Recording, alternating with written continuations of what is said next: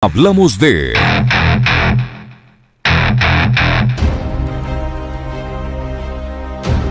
En el sector de la comuna y la Gasca continúan las labores de rescate y remoción de escombros. La tarde del pasado viernes 4 de febrero, la cifra de fallecidos subió a 28 y más de 18.700 metros cúbicos de lodo se han retirado ya, según indicó el municipio de Quito.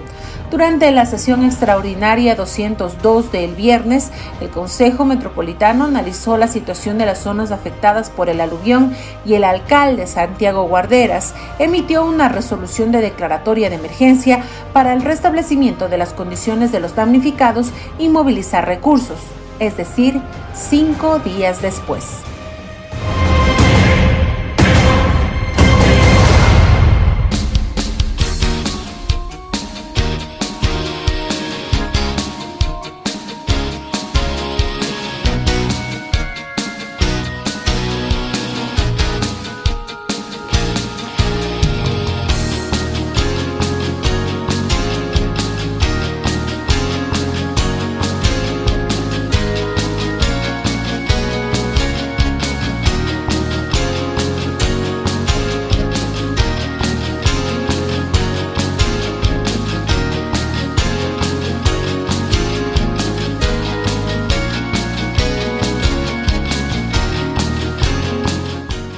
8 de la mañana con 34 minutos, 8 con 34 minutos, en Punto Noticias, primera emisión, saludamos ya al concejal del Distrito Metropolitano de Quito, el señor Eduardo del Pozo, que se encuentra con nosotros vía telemática. Eduardo, le vamos a pedir que encienda su cámara, ya lo tenemos ahí, ya lo podemos observar. Bienvenido, gracias por acompañarnos. Le saludamos a Alexis Moncayo, quien le habla, Licenia Espinel. ¿Cómo está? Qué gusto escucharle y observarle a los tiempos. El alcalde de Quito dio a conocer que se declaró el estado de emergencia en los barrios de La Gasca y La Comuna, en donde el aluvión eh, de la semana pasada ha dejado un saldo trágico de 28 personas fallecidas, 500 moradores afectados, más de 50 heridos, desaparecidos y bueno, los incalculables daños materiales. El alcalde Guarderas también hace pocas semanas había indicado que se invirtió o que se ejecutó alrededor de 500, un poco más de 500 millones de dólares durante estos tres meses y poquito más que él ha estado al frente de la alcaldía de, la ciudad. ¿Cuánto de esos 500 millones de dólares que se ha ejecutado se invirtieron en, la, en obras de prevención y mitigación en el sector de la Gasca y la comuna para evitar que esto sucediera? Si usted conoce, eh, concejal del Pozo, buenos días, bienvenido. Licenia y Alexis, un saludo eh, y arrancar, eh, a pesar de ya pasar algunos días, pero aprovechando la presencia en este medio de comunicación, mi solidaridad con todos los familiares de aquellas personas que lamentablemente fallecieron eh, luego del aluvión que tuvimos la semana pasada en la ciudad de Quito, en el sector de la Gasca y la comuna. también paralelamente agradecer y reconocer el trabajo mancomunado que ha existido de parte de, los bomberos, de empresas públicas, eh, Consejo Provincial, Gobierno Nacional, Policía Nacional, militares, ciudadanía en general, eh, empresas privadas, ciudadanos que se han, volcado masivamente a demostrar su solidaridad, su trabajo, su, cariño eh, con, con, este, vecinos que lamentablemente han sido damnificados que algunos, como decíamos, incluso perdieron a sus familiares. Bueno, arrancando por ahí, eh, es importante mencionar que efectivamente se, se ha declarado eh, en emergencia. Esto significa evidentemente que se van a, destinar recursos para directamente focalizarlos a la zona afectada eh, y evidentemente existen muchísimos temas en los que se pueden invertir recursos. Estamos hablando justamente de, de las los damnificados, las, las casas que eh, en muchísimos casos eh, han sido pérdidas totales que se han dado en este sector. Y pues eh, lo que corresponde aquí es que de manera institucional, de igual manera, se invierta para ayudar a los que están afectados en esta zona y que han, perdido mucho durante esta, esta lamentable tragedia, Vicenia.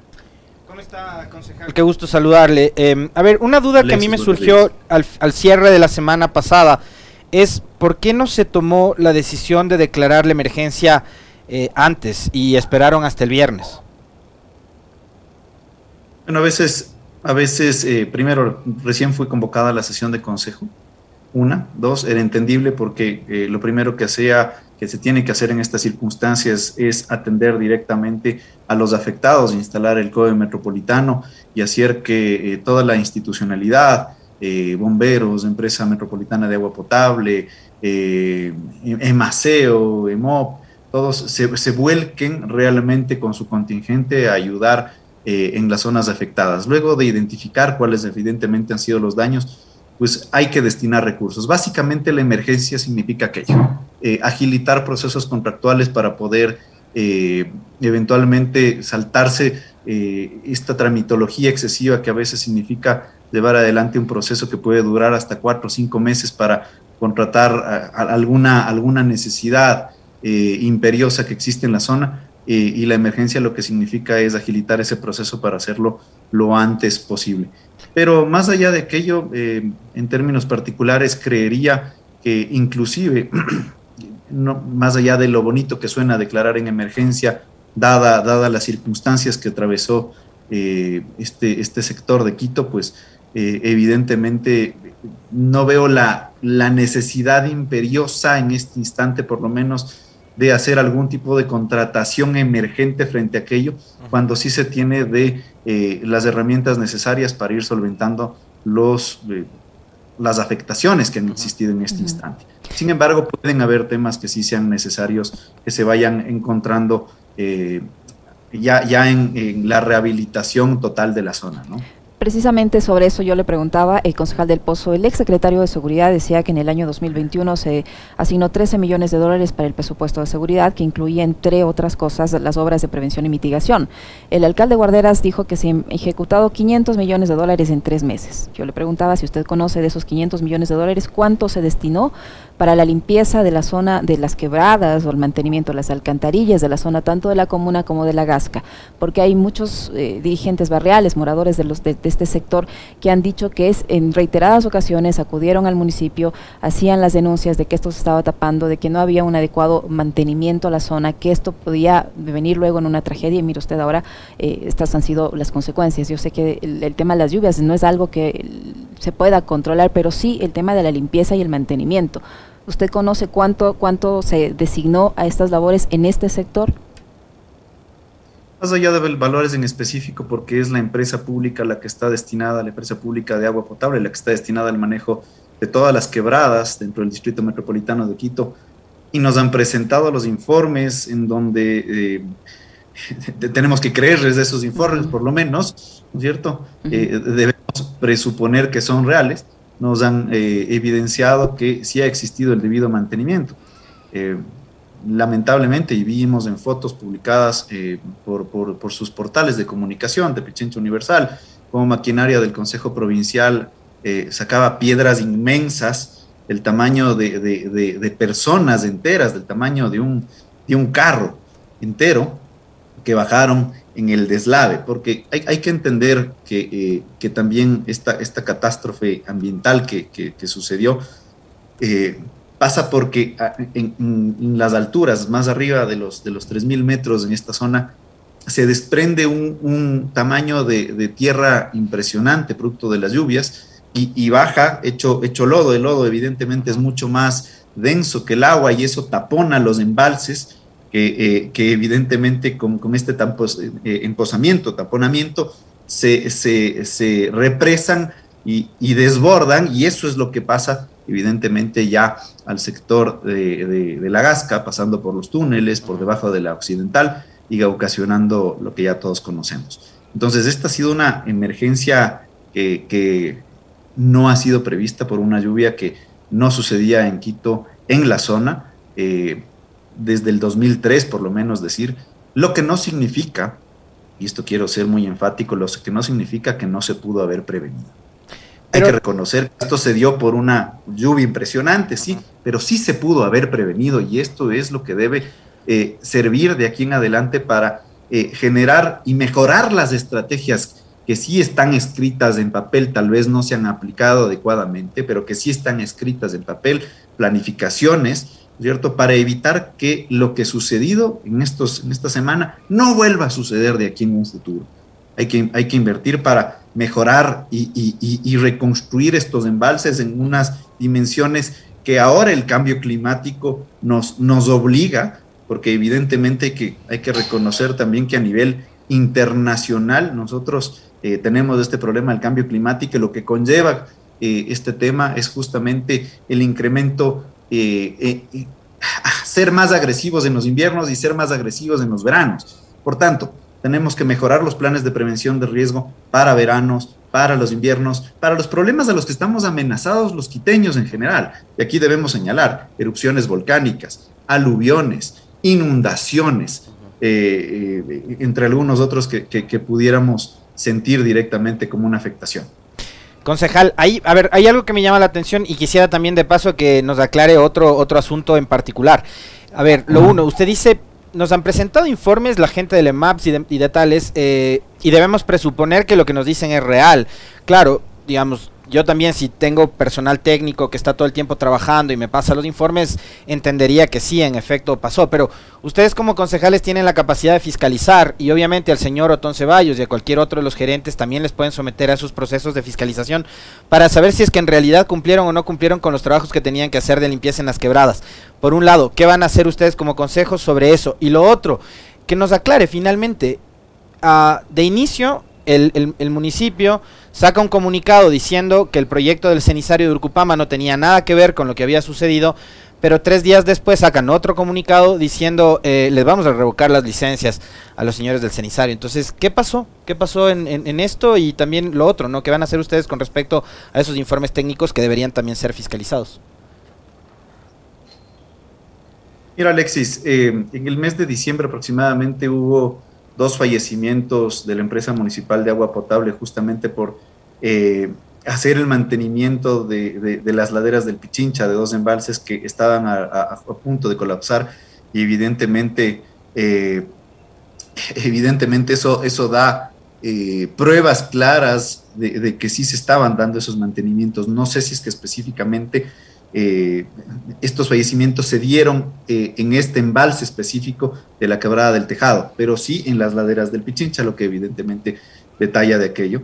Eh, debemos, insisto, presuponer que los informes que nos están dando son reales, eso no quita que vayamos a fiscalizar y a poner muchísimo, más, énfasis en, en, que se cumplan lo que, insisto, está planificado, porque aquí no hay que venir a inventarse el agua tibia, hay que venir a aplicar lo que en gestión de riesgos se ha venido haciendo durante varias administraciones, cada una va dejando un legado, insisto, tenemos un plan de resiliencia, tenemos un plan, plan lluvias, plan fuegos, eh, ordenanzas que, que, que, existen, recursos existen, porque hasta el año 2021 eh, y en el año 2022 se están asignando recursos. Tenemos una empresa pública de gestión de riesgos, que es la empresa de seguridad. Adicionalmente, la empresa de agua potable destina recursos específicos para hacer estas extensiones. Pero quiero ser insistente en aquello. Nunca tenemos que decir todo está listo. Hay que poner los esfuerzos necesarios para que evidentemente podamos estar listos ante no solamente los aluviones, tenemos que estar listos ante los incendios, ante una erupción eventual del volcán Cotopaxi, del volcán Pichincha. Tenemos que estar listos frente a las inundaciones. Ahora que estamos entrando en épocas de, lluvias fuertes, tenemos que eh, evidenciar y fiscalizar para que ese agua potable, esa empresa pública, esté dedicado también a verificar el mantenimiento de las alcantarillas para que no existan inundaciones. Lo que no puede, lo que, lo que no, eh, eh, digamos, lo que no se puede evitar, es, son catástrofes ambientales, pero tenemos que tratar de convertirnos en una ciudad resiliente. ¿Qué significa esto? Estar preparados a hacer todo lo que humanamente esté a nuestro alcance para tratar de evitar en lo posible este tipo de, catástrofes y cuando sucedan, salir bien parados, salir bien parados y, eh, eh, y, volvernos a reinventar lo más ágil posible, volver a la normalidad en lo antes posible y eso significa capacidad de reacción. Y creo que en eso eh, sí ha existido una capacidad de reacción también importante de todas las instituciones, municipio, consejo provincial, eh, Ministerio de Inclusión Económica Social, militares, policías y demás que creo que han hecho un gran trabajo en esta, en esta emergencia. El tema de Urcupamba que le mencionaba. Ah, el tema de Urcupamba, evidentemente, está muy distante de, de donde se produjo eh, el alivión del tejado lo que no significa que eh, evidentemente todo tipo de construcción tenga que tener los permisos y tenga que tener la zonificación adecuada para la obtención de esos permisos. Y tenemos que ir pensando evidentemente en que no tenemos por qué seguir expandiéndonos en las zonas de protección ecológica. ¿Dónde está Burcupamba o dónde está? Burcupamba es una zona de protección ecológica. Uso de suelo que no se ha cambiado durante los, el, último PUOS, ni el, el, último PUX, perdón, y el último PUOS que está, está vigente todavía, no, no se cambió nunca. Por tanto, eh, era, era medio raro ¿no es cierto? Eh, o, dudoso por lo menos la obtención de permisos en el Ministerio de Ambiente y después en el municipio de Quito. Menos mal, eh, se ha esclarecido totalmente y eso no se va a construir. Sobre, sobre eso, yo le quería preguntar también, eh, concejal del Pozo, en, en, una de las intervenciones que hizo el alcalde tras una reunión del COE Metropolitano, el alcalde dijo que la deforestación no tenía nada que ver con el aluvión que afectó al sector de la comuna y la Gasca la semana pasada. ¿Se les presentó algún estudio técnico que sustente esas afirmaciones, que la deforestación no tiene nada que ver con el problema que hubo en la Gasca y en la comuna? Porque eso fue lo que dijo el alcalde, la deforestación no tiene nada que ver en este evento. ¿Es así? ¿Qué, estudio técnico, qué, estudio especializado este se les presentó en este, en este, en este aluvión? En este, en este evento en particular no tuvo absolutamente nada que ver porque evidenciado con tomas de drones y demás, eh, el desprendimiento de tierra se da incluido hasta con vegetación arriba, ¿no es cierto? Toda la zona ha estado debidamente forestada, e, es, un desastre natural, claramente establecido, o sea, e, eso no existe duda alguna, lo que no significa, y en esto quiero ser muy enfático, que en otros sectores de las laderas del Pichincha no exista deforestación. Y lo que no significa que no se tenga que hacer nada, ¿no? Tenemos que invertir en, reforestación con arbolado, ¿no es cierto?, endémico, propio de, nuestra zona, propio de, la ciudad de Quito, ¿no es cierto?, para que evidentemente eh, se consolide y se evite este tipo de circunstancias, por un lado. Y por otro lado, hay que reconocer que la ciudad de Quito ha crecido de manera desorganizada desde hace muchísimos años atrás, no se puede hablar de estos últimos 5 o 10 años. Inclusive el barrio La Gasca, ¿no es cierto? Hablando del caso específico, ¿no es cierto? Fue construido taponando el cauce natural de la quebrada del Tejado.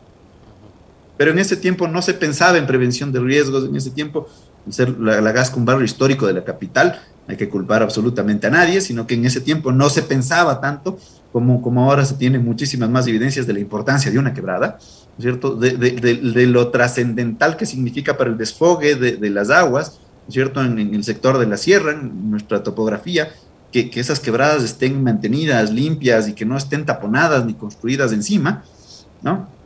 Pero, pero evidentemente eh, eh, eso es lo que ha sucedido y hay que tratar de evitar, ¿no? Y hay que tratar de, seguir esa expansión eh, hacia, hacia las cumbres del Pichincha y en otros sectores de la ciudad. Y nosotros tenemos, insisto, documentación y estudios de largo. Tenemos un atlas de riesgo donde existen hasta zonas de la ciudad de Quito que, que, se sabe a ciencia cierta cuáles son las zonas más riesgosas, las menos riesgosas, las que están expuestos a qué problemáticas y a qué amenazas. Por tanto, claro, hoy por hoy eh, está de moda por, por obvias razones este sector, eh, y, lo tenemos que atender, pero hay que atender a toda la ciudadanía, a todo el sector, que, los sectores que estén expuestos a distintas amenazas. Y esa es la prevención y esa es la inversión que se tiene que ir ejecutando en ese tipo de, de, zonas, Licenia y, Alexis. Concejal, ahora, eh, ¿cuál es, digamos, la intervención que va a hacer el municipio una vez que ya sean, digamos, se han, terminado las, tareas de, limpieza más fuertes, ¿no? Ahora, digamos, ya viene más un trabajo manual, la maquinaria pesada un poco, poco a poco está empezando a retirarse. Y hay otra, otra cuestión adicional. Eh, los, los escombros, los despojos, se los ha depositado en la cabecera norte del antiguo aeropuerto. Ayer veíamos eh, algunas publicaciones en redes sociales que daban cuenta del malestar de los vecinos de la zona de la Rumiñau y la Real Audiencia, la Tufiño, etcétera, zonas colindantes con, con la cabecera norte del antiguo aeropuerto, que se están quejando. Eh, eh, entonces, preguntarle, eh, ¿va a haber alguna escombrera en donde se van a depositar estos, estos despojos o van a quedarse ahí? Por un lado. Y lo otro, ¿cuál va a ser la intervención posterior por parte del municipio, sobre todo para ayudar a las personas que fueron afectadas? ¿no? Muchas de ellas que, que algunas perdieron sus viviendas, otras que tienen sus viviendas averiadas y que obviamente van a necesitar algún tipo de intervención. Bueno, sí, ayer veíamos que reclamos ciudadanos que son totalmente comprensibles. Eh, yo particularmente entiendo la justificación que nos ha dado el, COE metropolitano respecto de poner eh, de manera emergente los, los, residuos de lodo que sale de, de, esta zona para ubicarlo eh, en el antiguo parque, en el Parque Bicentenario, en la cabecera norte. No comparto el hecho de que se esté poniendo ahí porque tenemos escombreras que, no son tan distantes. Insisto, entiendo la justificación del por qué se está ubicando, eh, pero no la comparto. Para mí sí tenían que irse justamente a, disponer de, estos escombros, ¿no es cierto? Porque esos son estos lodos, ubicarlos adecuadamente en los, en los escombreras. Eh, insisto, me, parece que tienen la justificación por el tema de emergencia, por distancias, pero me parece que es un doble trabajo el que se va a tener que hacer y ese doble trabajo significa erogación de recursos, tiempo, eh, traslado, gastos y demás eh, y, además un daño eh, que, se está generando en la zona y por eso el reclamo de la ciudadanía al que yo eh, me sumo y comparto, insisto, entendiendo la justificación, pero no compartiendo la motivación por el cual se ha hecho. ¿Qué es lo que hay que hacer en la zona?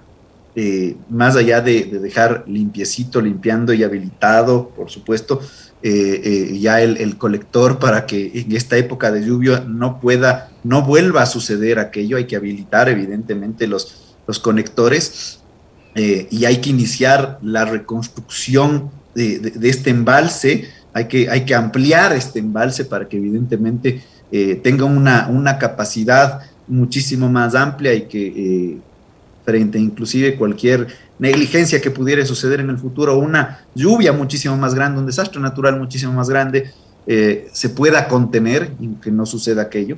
Eh, más allá de aquello, hay que insistir en que esta zona tiene que eh, recibir inversión de parte del municipio para mejorar la calidad de la vida de, la gente que, que, habita en el canchas donde lamentablemente estuvieron eh, la, gran mayoría de los fallecidos en este aluvión, pues hay, que reconstruirla ¿cierto? Eh, para, hacer que la ciudadanía se vuelva a empoderar de este espacio público, vuelva a salir sin miedo, ¿cierto? hacia esos parques, hacia esas canchas, esos espacios que son de la comunidad, ¿cierto? Hay que, hay que hacer un trabajo interinstitucional para que la empresa pública de, electricidad dote de, de iluminarias, pero perfectas, que sea un barrio de aquí en adelante ejemplar, cierto? Hay que hacer un trabajo para inclusive la reactivación económica de los pequeños y medianos negocios que existen en la zona. Y ahí tiene que intervenir Quito Turismo, o sea, tiene que ser un trabajo interinstitucional. Y nosotros tenemos también una empresa pública de, vivienda que tiene, eh, que tiene casas en, Victoria del Sur que, que tranquilamente pudieran eh, negociarse y trabajar con los, con los beneficiarios, con los damnificados, perdón, para convertirlos eh, en, posibles beneficiarios de esas unidades de, vivienda. Eh, entonces, es un trabajo mancomunado que hay que hacer entre todos para tratar de en algo solventar, ¿cierto?, los daños inmensos que, se ha sufrido producto de este aluvión. Concejal del Pozo, el alcalde Guarderas dijo que el día de mañana se va a presentar precisamente un plan de recuperación de la zona afectada. Él ya ha compartido con ustedes algunos lineamientos de lo que va a contener este plan, porque como usted dice, es necesario no solo la reconstrucción como tal de la infraestructura, sino de las vidas de las personas afectadas y de la, y de la actividad económica de la zona, porque hay muchas personas allí que se quedaron en la absoluta indigencia, porque arrendaban las viviendas, se quedaron sin el sustento de la familia, han perdido los enseres, han perdido todo.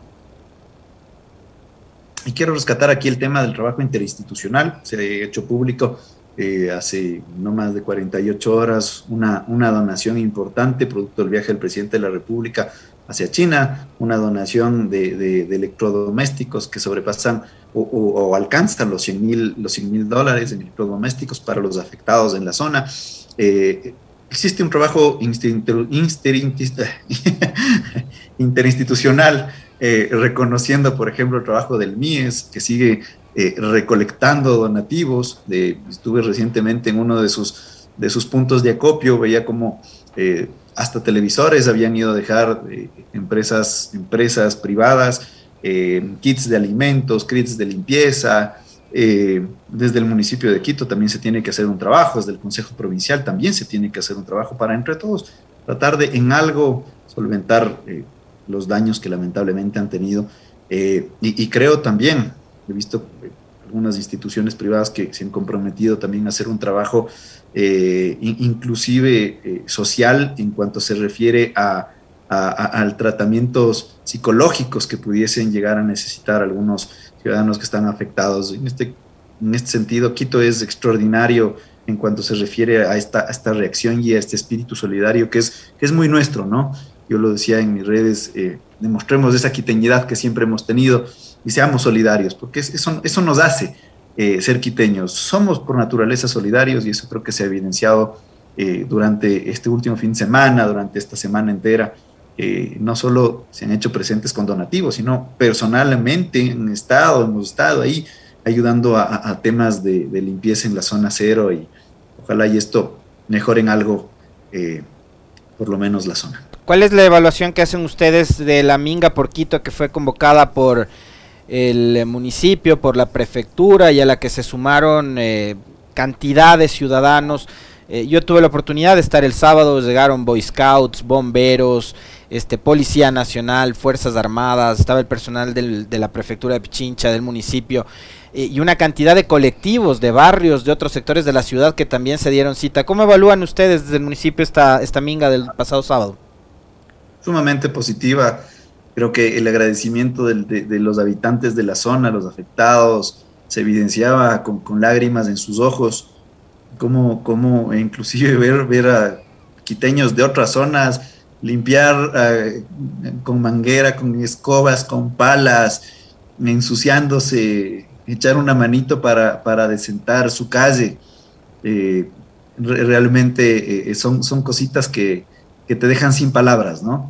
Eh, es sumamente positivo y, hay que aplaudir a todos los que eh, estuvieron, estuvimos presentes y pues reconocer eh, ese espíritu solidario que nos hace tan ecuatorianos y, que hay que cultivarlo, ¿no? Hay que, reconocer y hay que motivar a que la gente continúe en este tipo de, de, actividades demostrando ese cariño que tenemos que tener por todos los que construimos este Quito, ¿no?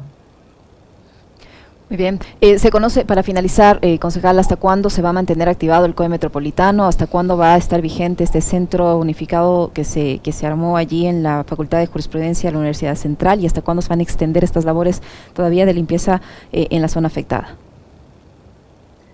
Bueno, las labores de limpieza tienen que, que estar activadas hasta que la zona esté totalmente normalizada, para hasta que esté todo en perfecto estado.